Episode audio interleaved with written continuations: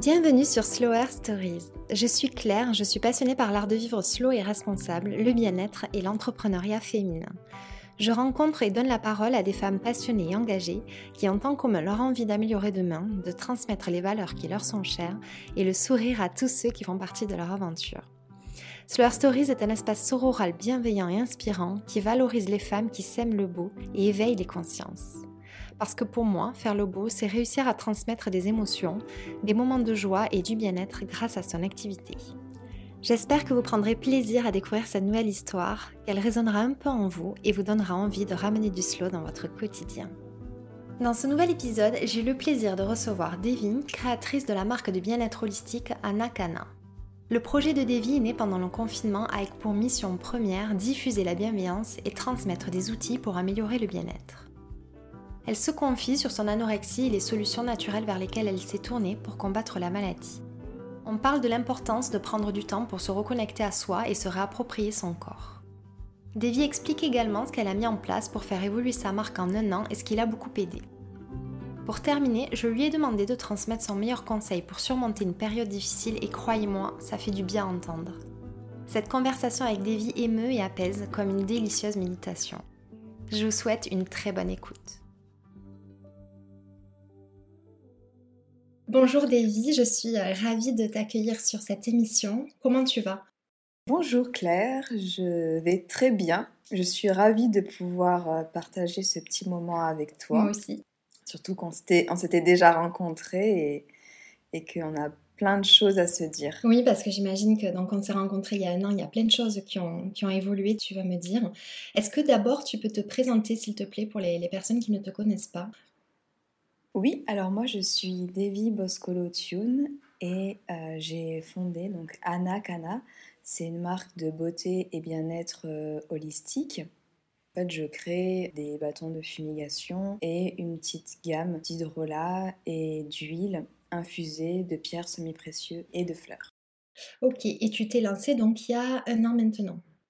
C'est ça, officiellement il y a un an. En fait, euh, j'ai commencé un petit peu avant pendant le premier confinement, euh, via les réseaux sociaux, euh, j'ai commencé en fait euh, à tisser des bâtons. J'allais avec mon chien quand je le baladais, je récoltais des plantes et en fait je les tissais, je les ai mis en story et on m'en a demandé. Donc c'est vrai que ça s'est fait un petit peu comme ça. Oui, naturellement. Et voilà, naturellement. C'est incroyable parce que le, le, confinement a permis de créer comme projet. Il n'y a pas eu que du négatif pendant ces périodes-là. Oui, puis je pense que ça a fait, ça a généré aussi pas mal de questions sur le mode de consommation, sur le, mode de vie, le quotidien, le bien-être. En fait, c'est vraiment des choses qui sont entrées au cœur de, des foyers, en fait, qu'il y a beaucoup plus d'importance dans, dans une quête du bien-être naturel, voire holistique, qu'on ne retrouvait pas du tout avant. C'est vrai, c'est vrai que ça a fait émerger ça euh, c'est très net, hein, il y a une tendance du bien-être qui ne va qu'en progressant, je trouve.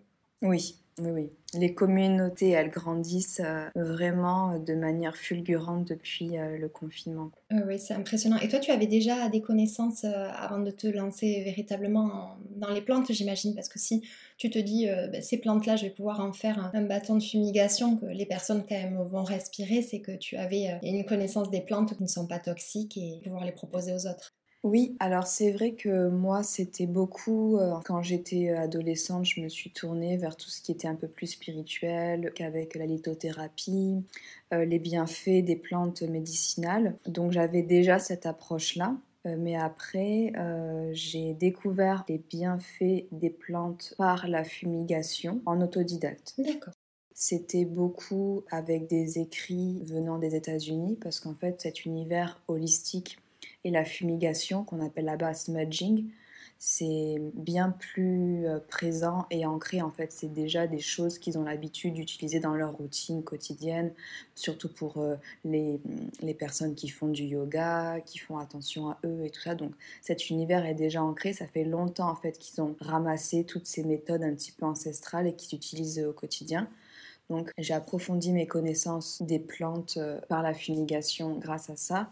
Mais c'est vrai qu'en fait, plus en étudiant ça, on remarque que quand même les plantes médicinales, il y a beaucoup de similitudes dans les propriétés qu'elles ont quand on les ingère et en fumigation aussi. En fait, il y a beaucoup de connexions. Le cycle, il est, il est présent. Bien sûr. Ça a été les premiers euh, remèdes du monde, donc euh, je trouve ça formidable on s'était éloigné de ça et qu'on y revienne. Euh. C'est vrai que les, les États-Unis sont précurseurs pour beaucoup de choses liées au bien-être. Exactement. Ça met toujours plus de temps.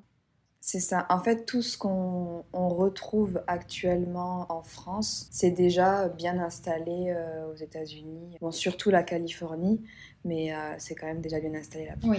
Et toi, pour lancer ta marque, tu t'y es pris comment au niveau euh, administratif? Est-ce que tu as fait une demande d'aide?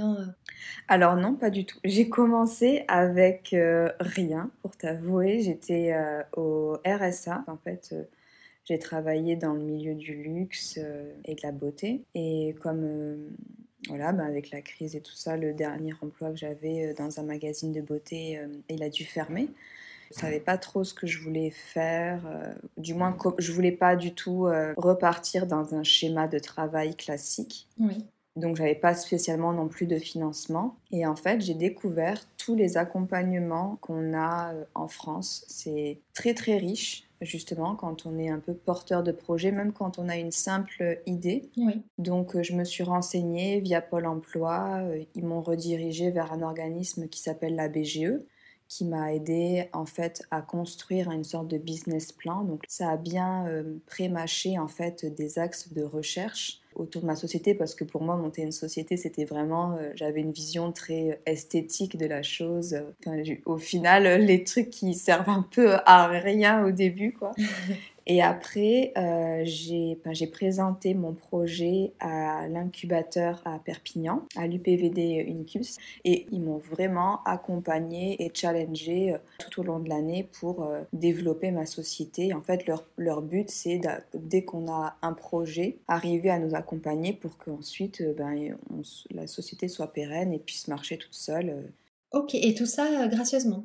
Oui, donc euh, après... C'est formidable, je pense qu'il y a plein de gens qui le Non, c'est vrai que toutes ces aides-là, on y a accès gratuitement, surtout par exemple en plus quand euh, on est ce qu'on appelle incubé. On a accès à des formations, à des modules, à des workshops. Pendant plusieurs mois, par exemple, j'avais eu euh, des modules de formation sur des stratégies commerciales en petits groupes et en fait euh, on, apprenait justement bah, à démarcher des, nouveaux prospects, à faire des pitchs euh, professionnels commerciaux, enfin tout ce qui pourrait nous servir parce qu'on sait que en fait en tant qu'entrepreneur au début on, endosse toutes les casquettes. Donc euh, on a des, des, workshops de comptabilité, de logistique, de voilà de commerce, de tout. Oui. oui, parce que quand, que quand tu as une idée, en fait, tu ne peux pas avoir toutes les connaissances et, tous les talents, et ça a permis au moins de te donner les clés. Oui, voilà, d'avoir des bases, euh, exactement, d'avoir les bases qui sont importantes, ne serait-ce que moi, je sais que je suis très hermétique à la comptabilité et la gestion, c'est pas du tout mon truc.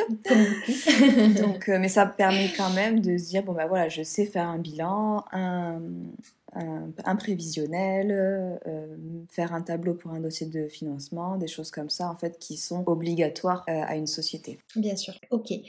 Si euh, je me souviens bien, il me semble que tu m'as expliqué qu'avant tu avais un travail justement qui était très axé sur l'image. Donc quand tu dis que tu avais une approche plutôt esthétique de ta marque, c'est que déjà tu avais une vision de comment tu allais communiquer déjà visuellement sur, sur ta marque, sur toute l'identité de c'est ça. En fait, moi, c'est vrai que euh, je viens de ce milieu-là. J'ai travaillé pour la maison Dior ou pour un magazine de beauté.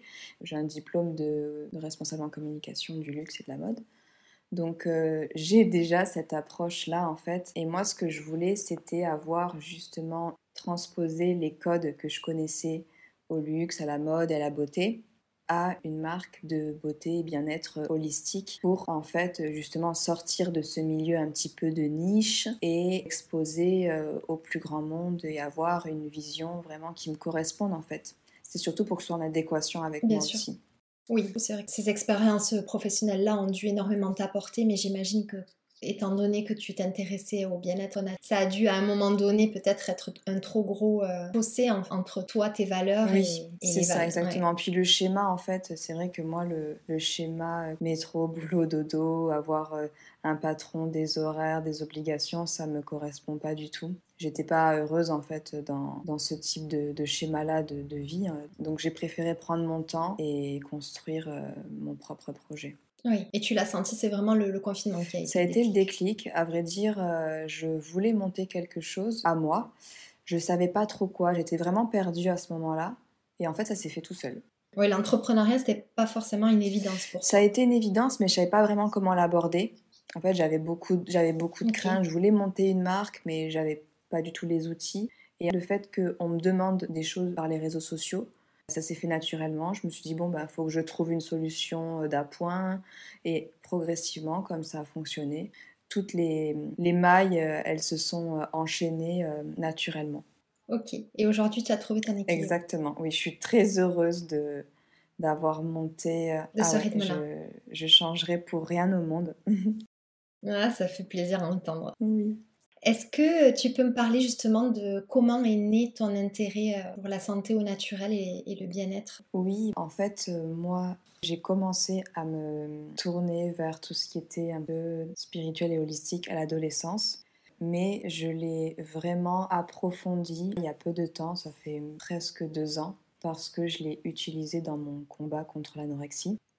Et donc euh, c'est vrai qu'avant j'avais un petit peu des œillères, j'avais beaucoup d'affinités avec, euh, avec ça, mais l'anorexie faisant que j'ai je l'utilisais pas en fait pour moi, pour mon bien-être personnel. Il y avait une coupure entre ma passion pour ça et comment je pouvais l'utiliser en fait pour mon bien-être. Et c'est vrai que bah justement, je pense que le confinement a fait que je me suis tournée un peu plus vers moi aussi. Et j'ai commencé donc euh, une thérapie je peux dire pluridisciplinaire et holistique. Donc c'est vrai que j'ai eu la chance de rencontrer euh, des thérapeutes qui m'ont ouvert en fait à d'autres praticiens et, et, en fait je me suis créé un programme vraiment à 360 avec de l'acupuncture, de la médecine chinoise, un thérapeute en Ayurveda, de l'hypnose, de la méditation, donc des rituels aussi de fumigation, euh, un aspect aussi euh, corporel et charnel par des massages. Et euh, du coup, ça a vraiment été le moteur aussi de la création de, ma société parce que j'ai abordé énormément d'outils. D'ailleurs, mhm. dans un laps de temps assez court, et j'ai senti une énorme différence en très peu de temps de reconnexion avec moi-même, d'harmonie, j'avais ce sentiment que c'était vraiment la guerre à l'intérieur et, et, en fait que je me suis apaisée en quelques mois euh, et j'ai voulu en fait euh, proposer les outils que moi j'utilisais au quotidien mais euh, bon après essayer d'un petit peu le, le, généraliser pour que ce soit accessible à, à tous et, et, aux mots de chacun. Mais c'est vraiment c'est vraiment en fait mon combat contre l'anorexie qui m'a qui m'a amené euh, à, à, me plonger en fait dans cet univers.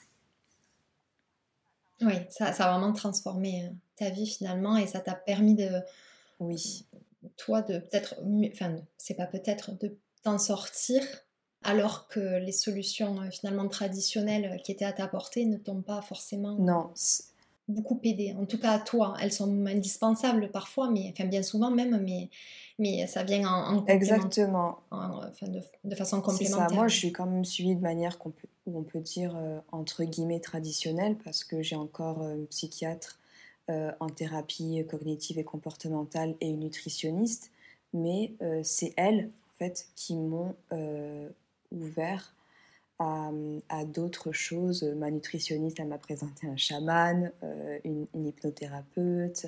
C'est ma psychiatre qui m'a ouvert vers, euh, enfin qui m'a conseillé la méditation, les rituels et tout ça.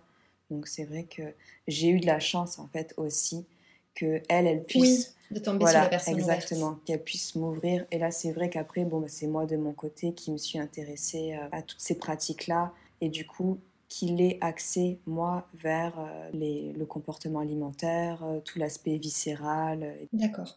Et toi, quand tu dis que c'était un peu le chaos à l'intérieur de ton corps, que ça t'a permis de te reconnecter à lui, c'est vraiment toutes ces méthodes-là qui te l'ont permis, en fait? C'est ça. En fait, moi, depuis toujours, j'avais cette sensation que quand je, je, pensais à moi ou quand j'essayais de me projeter, de me visualiser, euh, j'étais une, une tête flottante j'avais pas, j'avais du mal à, voir mon corps en entier.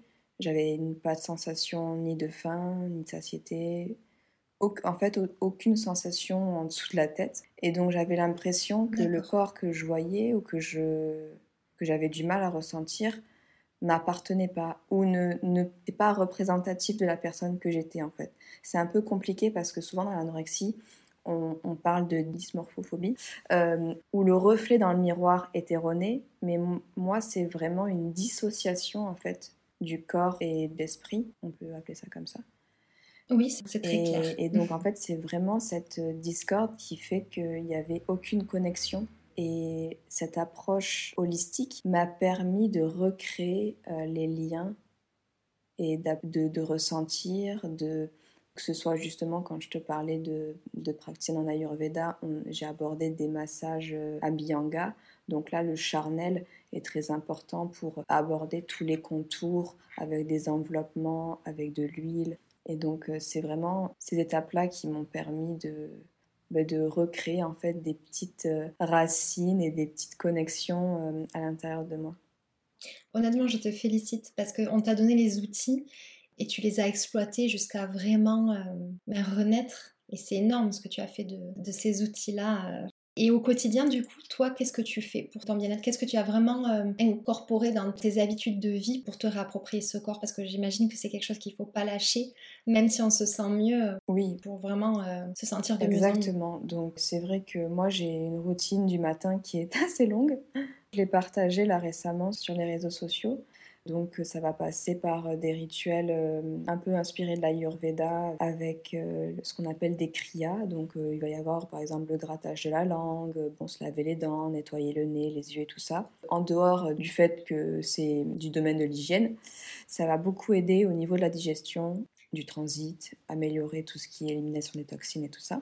Et ensuite, donc, je fais du yoga, toujours le matin, une petite méditation. Je prends beaucoup de temps pour moi, en fait, le matin, pour démarrer.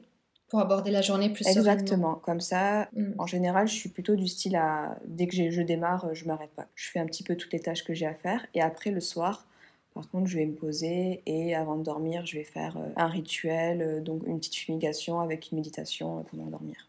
Ok. Et tu fais ça chaque, chaque jour Chaque jour, oui. Et donc après, de temps en temps, bah, je vais inclure des petits yogas du visage, des enveloppements à l'huile. Donc là, c'est plus ponctuel pour prendre soin de moi parce que j'ai aussi quand même, je continue à avoir des rendez-vous chez, chez, chez un acupuncteur, chez ma masseuse, continue à être accompagnée. Ok. Parce que je pense que même si je me sens mieux, c'est quand même une quête qui reste quotidienne et c'est un combat qui a été long, donc je, je pense que... Oui. Il dure depuis combien de temps ce, ce combat Oui, à vrai dire, euh, depuis toujours parce que c'est quelque chose que j'ai développé en moi. Après, c'est vrai que souvent on dit l'anorexie, elle démarre quand on, on, la voit physiquement. Donc euh, ça s'est vu physiquement vraiment à l'adolescence, vers 13-14 ans, où là, il y a souvent une phase où on maigrit énormément. Mais en fait, c'est parce que c'était déjà présent en moi. C'est juste que j'ai réagi de cette manière-là, où j'ai perdu beaucoup de poids euh, de manière euh, fulgurante et enfin, comme on peut connaître en fait dans les extrêmes de l'anorexie. Donc, jusqu'à mettre euh, ta santé en danger et, même ta vie en danger. Ah oui, oui, oui. Mm. Donc c'est le mot en combat. Exactement, c'est un combat. Et c'est vrai que ce, sentiment en fait de sérénité que j'avais jamais connu, je me suis dit c'est formidable de d'avoir euh, ces outils en fait autour de moi. je me suis dit il faut que j'en fasse, faut que j'en fasse quelque chose. Euh, c'est tellement présent. Voilà, Je me suis dit, si moi j'ai découvert ça, ça peut être aussi la clé du bien-être de d'autres, même si c'est pas forcément axé trouble alimentaire en fait.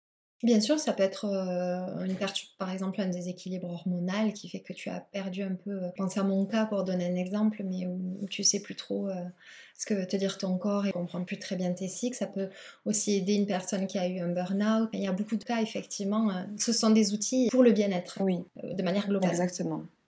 Je crois que tu proposes également des soins Reiki. C'est ça. En fait, moi, je me suis formée au Reiki pendant mes études. En parallèle, j'ai rencontré une maître parce que comme ça vient du Japon, c'est en gros le même principe que les arts martiaux. On a un maître qui euh, initie à la pratique et donc, euh, je me suis formée sur plusieurs années. Et euh, du coup, j'ai ouvert en fait mon emploi du temps à des rééquilibrages euh, énergétiques, voilà, des soins. Et justement, plus j'approfondis mon bien-être personnel et la sérénité en, en, moi et une harmonie en moi, plus en fait l'énergie que je peux aussi donner et recevoir est importante en fait. Comme c'est cyclique, c'est ça qui est bien avec le Reiki, c'est que c'est cyclique. C'est pas vraiment comme le magnétisme où on va donner ou recevoir. Dans le Reiki, il y a vraiment ce schéma en fait euh, continu parce qu'on travaille sur les chakras. Donc euh, ça fait vraiment un fluide qui va balancer dans le corps de l'un et l'autre. Et en fait, plus je me sens en paix avec moi-même, plus c'est efficace entre guillemets, on peut dire. D'accord. Ce qui me fait sourire, c'est que c'est valable pour les soins Reiki, mais c'est aussi valable euh, dans ton quotidien. Si toi, tu n'es pas bien, les personnes, tes proches euh, et ta famille ne peuvent pas se sentir véritablement bien. Oui, voilà. C'est euh, exactement ça. Se communique et... C'est tout un cycle. Dès qu'il y a une petite, un petit domino qui tombe, il y a tout le reste eh par en vrille aussi. C'est très intéressant parce que je ne savais pas du tout, tu vois, que le Reiki fonctionnait de cette manière-là. Oui, c'est ça qui m'a attirée en fait justement parce que mon père fait du magnétisme, enfin il a ça en lui.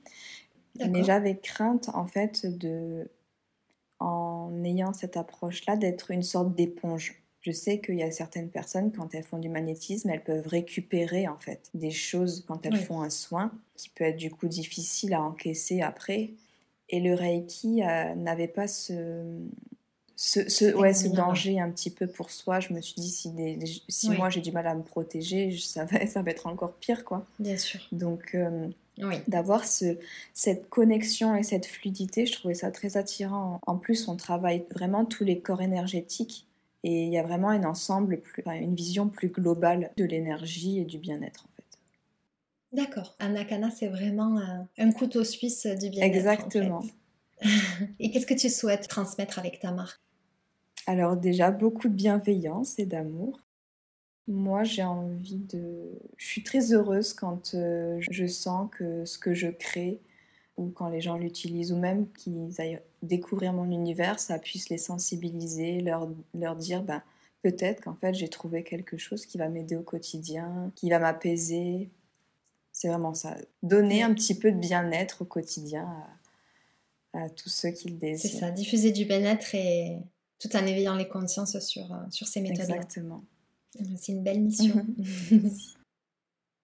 Donc on s'était, on l'a dit, rencontré il y a un an, parce que ta marque euh, démarrait tout juste. Euh, est-ce que tu peux me dire exactement où, où tu en es pardon, aujourd'hui et qu'est-ce que tu as fait concrètement pour développer ta marque Si tu as des projets à venir, euh, je suis curieuse. Oui, alors ben, c'est vrai que déjà le gros changement, c'est que j'avais démarré un petit peu, quand tu m'avais vu, j'étais encore sur les réseaux sociaux avec une petite plateforme Etsy c'est euh, la vitrine de, pour les particuliers qui veulent vendre leur création.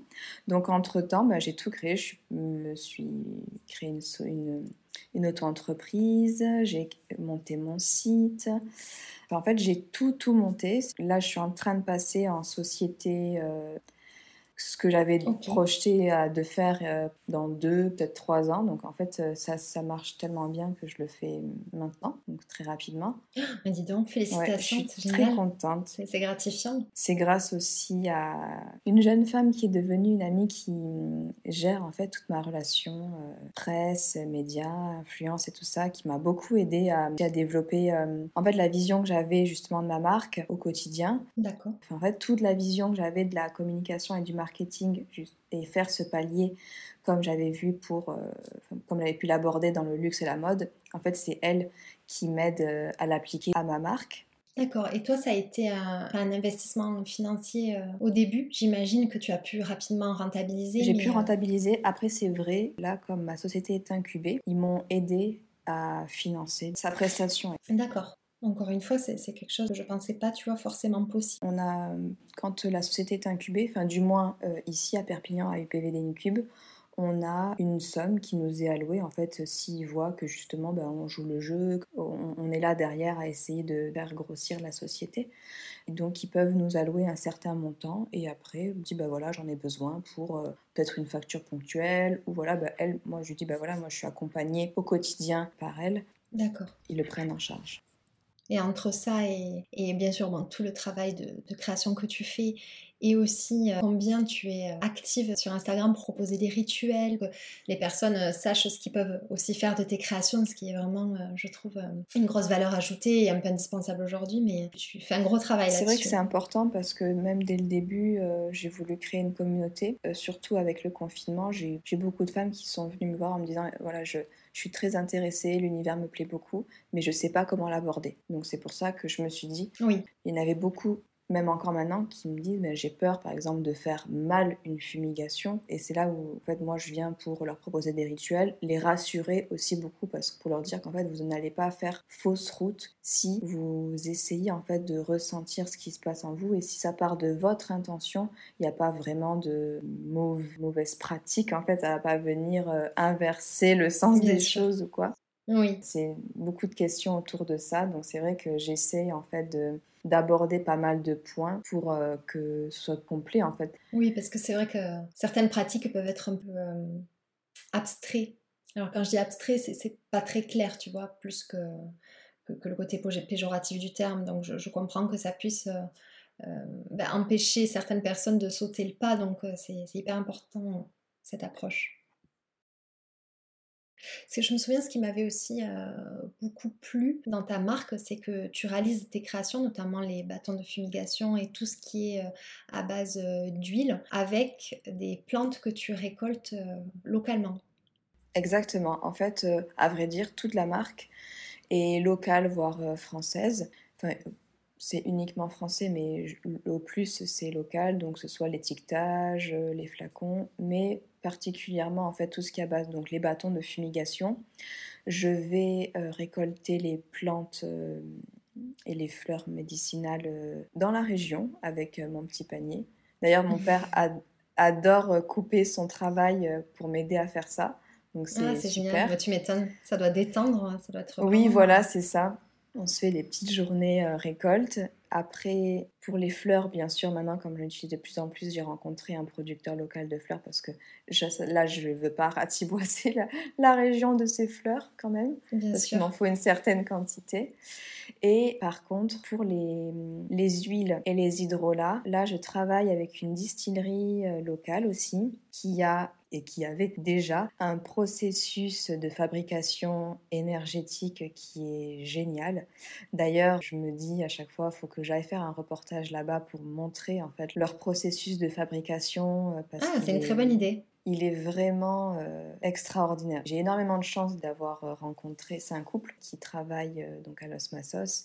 Ils ont étudié la mémoire de l'eau, donc toutes les plantes que eux produisent sont arrosées avec l'eau de l'abbaye de Saint-Michel de Cuxa. Ah oui, d'accord. Qui a énormément de, de vertus.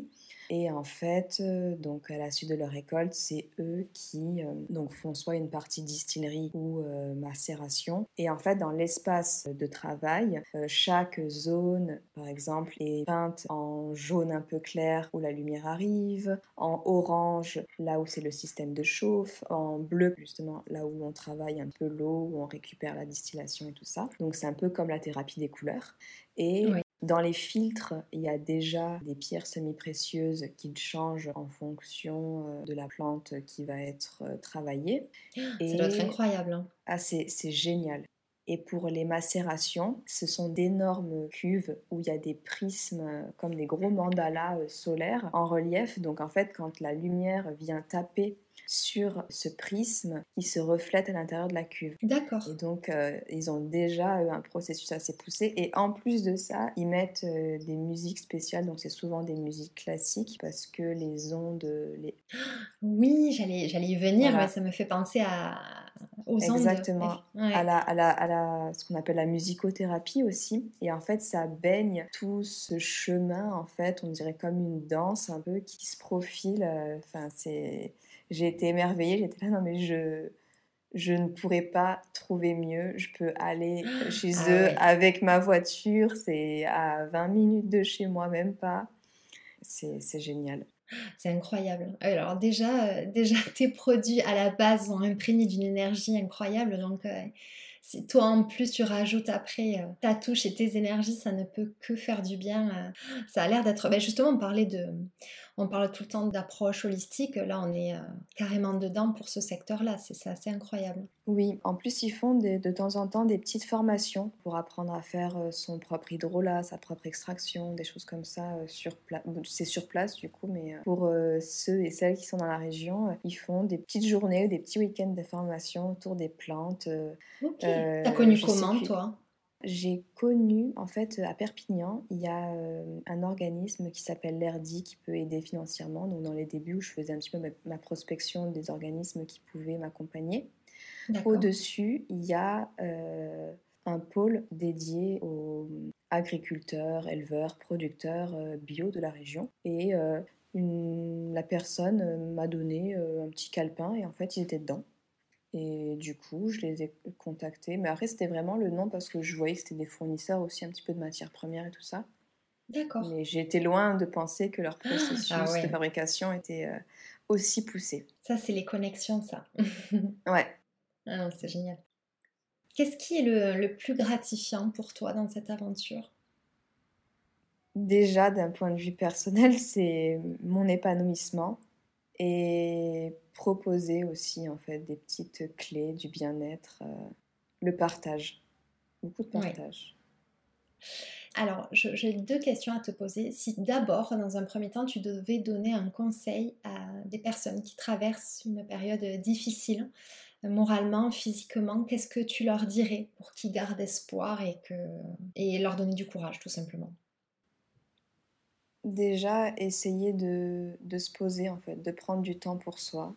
En fait, de s'accorder du temps n'est pas une perte de temps, justement, de, se déculpabiliser en fait, peut-être des fois, de juste rien faire ou de se dire peut-être qu'en fait pendant quelques jours ou quelques même mois, j'ai besoin de, de me retrouver, de me poser les bonnes questions et hum, on n'est pas obligé toujours dans l'efficacité, d'avoir un travail, d'avoir quelque chose où euh, on est actif. Voilà, le bien-être, c'est ça, de, pouvoir en fait communiquer avec soi-même et prendre le temps de le faire. C'est un très beau conseil. Merci beaucoup Daisy. Alors justement, je vais te demander un autre conseil. Qu'est-ce que tu dirais aux personnes qui veulent lancer leur projet? Bah, De foncer. de foncer parce que moi j'ai commencé avec rien et c'est vrai que, bon, bah, bien sûr, la création de produits euh, coûte euh, un certain prix, par exemple pour moi, mes cosmétiques. Mais en fait, c'est vraiment le, la vente. J'ai fait progressivement, par exemple, la vente de certains produits m'a permis de toujours en faire un peu plus. Après, j'ai plus vendu, donc j'ai plus produit, etc. Il faut pas hésiter, même si on n'a rien. Surtout en France, en fait, on est très bien accompagné. Par exemple, des organismes comme la BG ou quoi, c'est des organismes qui sont nationaux et il y a beaucoup, par exemple, de concours, de surtout étant une femme, il y a énormément de choses qui se mettent en place pour les femmes entrepreneurs, pour les aider dans leur création de société. Donc je pense qu'il faut se lancer. Et au pire, en fait, c'est pas grave si jamais, euh, même si on a juste une idée, parce qu'il y a des organismes justement qui sont là pour nous aider à, faire mûrir notre idée qui peut-être en finalité sera peut-être complètement différente de l'idée de base, mais euh, ça sera toujours euh, très évolutif. Puis même si au final euh, ça marche pas, c'est pas grave. C'est pas grave, quoi. Ça sera une expérience, je pense, très enrichissante, très enrichissante, pardon. Exactement, et rien n'arrive par hasard, c'est bien souvent pour mieux rebondir. Oui. Qu'est-ce que tu aimerais dire à la Dévie enfant? Que je t'avoue que c'est euh, quand j'ai lu ta question quand tu me l'as envoyée, c'était celle-là la plus compliquée. Oui, tu fais comme tu le sens, vraiment, c'est pas obligé de répondre. si, si. Je, je suis désolée parce que ça, je suis un peu émue. Mais non, Mais le je- pas. Je pense que hum, lui dire juste que hum, un jour elle sera heureuse, c'est tout. C'est un très beau message. Et elle est en train de le devenir. Exactement. Écoute, je suis contente. En tout cas, tu fais tout pour et tu le transmets et c'est énorme. C'est une belle mission de vie. Elle ne savait pas ça quand elle était enfant. Non, non, pas du tout. Je te demanderai également euh, ce que ça veut dire pour toi faire le beau. Faire le beau, euh, en fait, c'est apporter beaucoup d'amour et de bienveillance. Je pense que c'est peut-être aussi recréer un cycle perdu, recréer des connexions, quelque chose de... Je le vois un petit peu comme le, le beau, comme quelque chose de très fluide, un peu circulaire, que ce soit au niveau de l'énergie, que la connexion à la terre, à soi, quelque chose de très fluide, très respirant et très léger. Donc ça serait partager un petit peu cette vision-là. C'est très beau. Une très belle définition. Elle est singulière. Mhm. Alors, pour terminer cette, euh, cette très belle discussion, il y a le traditionnel petit quiz. Je vais te poser quelques questions, tu réponds euh, du tac au tac, tu développes si tu as envie de développer. C'est ton espace, donc tu fais comme tu le sens. Ok. Est-ce que tu peux me donner un paysage qui t'inspire? La mer. Alors, tu es au bon endroit. Exactement. enfin, pour moi, c'est c'est vraiment un havre de paix de, de me ressourcer face à la mer. Est-ce que tu as un objet indispensable? Eh bien, écoute, euh, il y a à peu près dix jours, je t'aurais dit mon téléphone, mais en fait, non. Maintenant, je vais te dire, c'est mes lunettes anti-lumière bleue. Ok. Parce que je, pense que comme beaucoup, j'utilise énormément euh, mon ordinateur, euh, mon téléphone, et euh, je fais même des journées complètes des fois dessus. J'avais de temps en temps des migraines, et, et en fait, depuis que j'ai, j'utilise ces lunettes-là, ça a été le jour et la nuit. Merci parce que pour le coup, c'est une astuce. C'est parfait. Ouais, Ta plus grande qualité? La patience. Ok. Une mauvaise habitude? Je me couche très tard. Ah, ça, comme je te comprends. Et, ch- et chaque soir, on se dit qu'on se couchera plus tôt et c'est une catastrophe. Exactement. Donc c'est pour ça que je suis contente aussi d'être entrepreneur parce que du coup, je peux après faire mes matinées comme j'en ai envie. Bien sûr. Bien sûr, c'est euh, cette liberté qu'on a. euh, tu dis, bon, mais je travaille plus tard, je me couche plus tard, mais euh, aussi je peux démarrer la journée plus en douceur. Donc, c'est euh, Oui, une question d'adaptation et aussi d'acceptation que, qu'on fonctionne comme ça. exactement. Est-ce que tu as une recommandation culturelle à partager Un livre, un film, une chanson qui t'a particulièrement marqué euh? Euh, oui, alors peut-être deux, parce que du coup, j'ai un film que j'adore qui s'appelle Mémoire d'une geisha. Oh oui, je l'adore, c'est un de mes films préférés. Oui, c'est très poétique. Sublime. Et depuis peu, là, je me suis plongée dans un livre qui est sublime aussi. C'est Les eaux des filles de Lynn Papin. Oui, C'est une jeune auteure en fait qui a écrit sur tout ce qui est euh, le cycle en fait, à travers l'histoire de sa grand-mère, de sa mère et d'elle-même. Elle retrace en fait une sorte de transgénération à travers ce- cette expression donc les os. Euh, on a donc les os, on démarre en étant des os, on finit par étant enfin, à l'état d'os. Elle, elle a un passage aussi d'anorexie, donc euh, elle parle aussi des os. Et c'est aussi une sorte de, de jeu de mots avec euh, les os, les fluides. Donc le, quand on démarre dans le ventre, euh, euh, baigné en fait dans, dans ces fluides, après avec le cycle féminin, quand on perd les os et tout ça. Donc tu as, tout un truc de transmission transgénérationnel aussi entre femmes. Il est vraiment super. C'est une jeune auteure et je- j'apprécie beaucoup la lecture de ce, de il, ce il livre. a l'air très beau et très intéressant. Ouais, sur la, la mémoire transgénérationnelle. euh. Exactement. Bah écoute, je le note et je le partagerai aussi. Est-ce que tu as une Madeleine de Proust? Oui, la musique du film Diva. Alors c'est un film qui date, c'est l'opéra La Wally. Oui. Et en gros, ma mère l'écoutait quand elle était enceinte de moi. Et dès que je l'entends, je suis, je déborde d'émotions. Ça me rappelle un peu ce cocon, euh, cet amour un peu maternel. Ça fait beaucoup de bien. Vraiment très beau. J'aurais une dernière question pour toi. Ce podcast valorise les femmes qui contribuent à semer le beau. Qui est-ce que tu aimerais que j'invite après toi? Alors, je t'en ai parlé tout à l'heure. Euh, elle m'accompagne du coup au quotidien. C'est Inès Mokrani. Et c'est une femme super. Elle aide justement les femmes comme moi qui ont lancé euh, leur projet, qui sont créatrices. Et elle les aide à ce que leur vision des choses soit vue par le plus grand nombre, en fait, par euh, tous les journalistes, les influenceuses. Et donc, elle nous aide vraiment au quotidien à partager ce que nous, on fait euh, chez nous, un petit peu dans notre coin elle lui donne euh, une voix. Euh, D'accord. c'est fabuleux. Je pense que j'en serais pas là où j'en suis maintenant euh, sans son aide. Elle a ce don en fait de transmettre l'histoire et l'identité des marques de manière particulière. Exactement. D'accord, ok, je vois. En fait, elle donne une parole à ce que nous on fait. Mais écoute, Davy, merci beaucoup. Vraiment, c'était une très belle discussion. Je, je suis vraiment contente que tu aies pris le temps de, de raconter ton histoire et, et vraiment continue à diffuser comme ça tout ce bien que, tu fais à travers ta marque. Et, je, te, je, souhaite vraiment que tu continues à t'épanouir personnellement et dans, dans ce beau projet-là. Merci, j'étais ravie de partager ce moment avec toi aussi. Moi aussi, merci beaucoup, David. À très bientôt. À très bientôt. J'espère que cette nouvelle conversation vous a plu et qu'elle vous donne l'envie de croire en vous et en vos projets, mais aussi de transformer un peu votre quotidien. Si vous souhaitez me soutenir et ne manquer aucun épisode, je vous invite à vous abonner sur votre plateforme d'écoute et à le partager autour de vous.